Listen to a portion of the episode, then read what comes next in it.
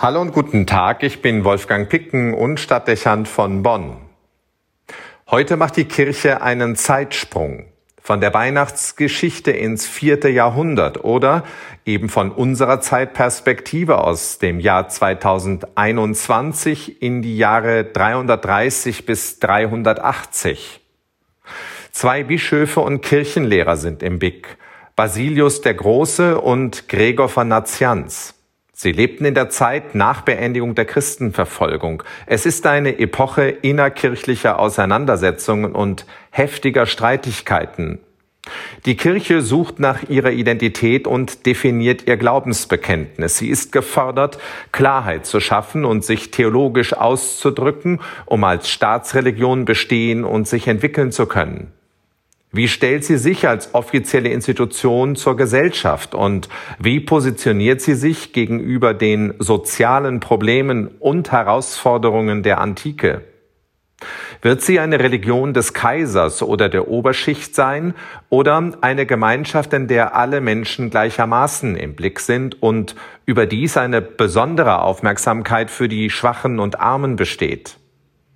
Die Versuchung der Macht ist gravierend.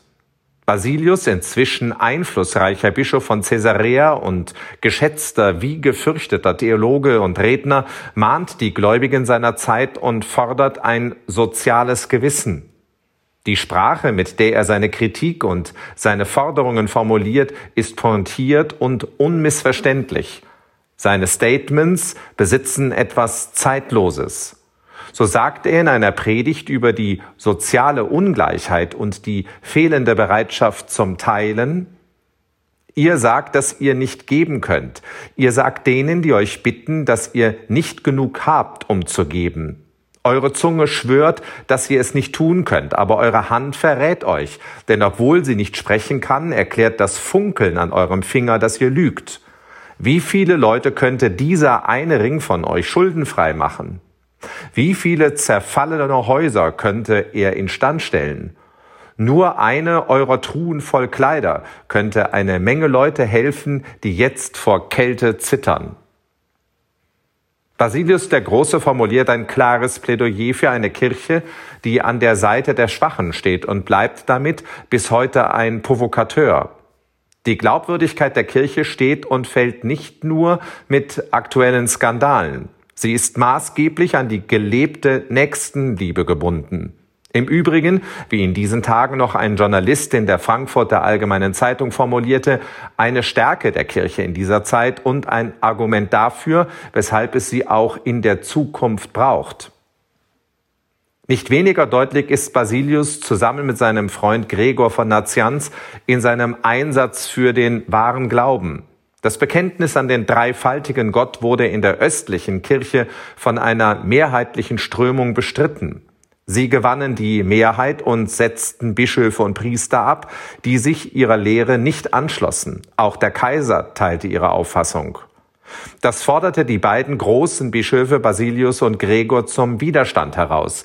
Ihr Einfluss war zu diesem Zeitpunkt schon zu groß, als dass man sie hätte einfach beiseite räumen können. Dennoch verlangte es Mut und Durchsetzungskraft, nicht klein beizugeben und den Glauben daran, dass Jesus Christus Gottes Sohn war, auch gegen starken Druck zu verteidigen.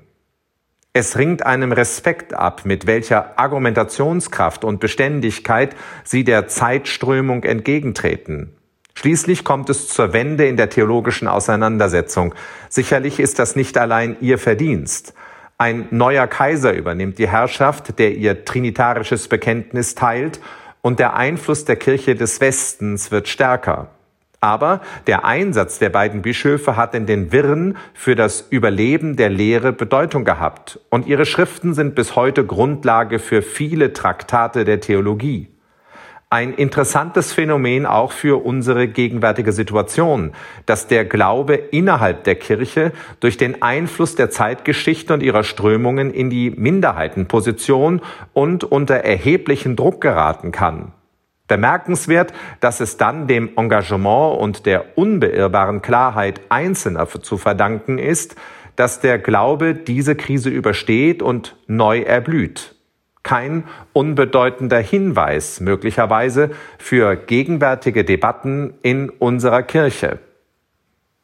Wolfgang Picken für den Podcast Spitzen aus Kirche und Politik.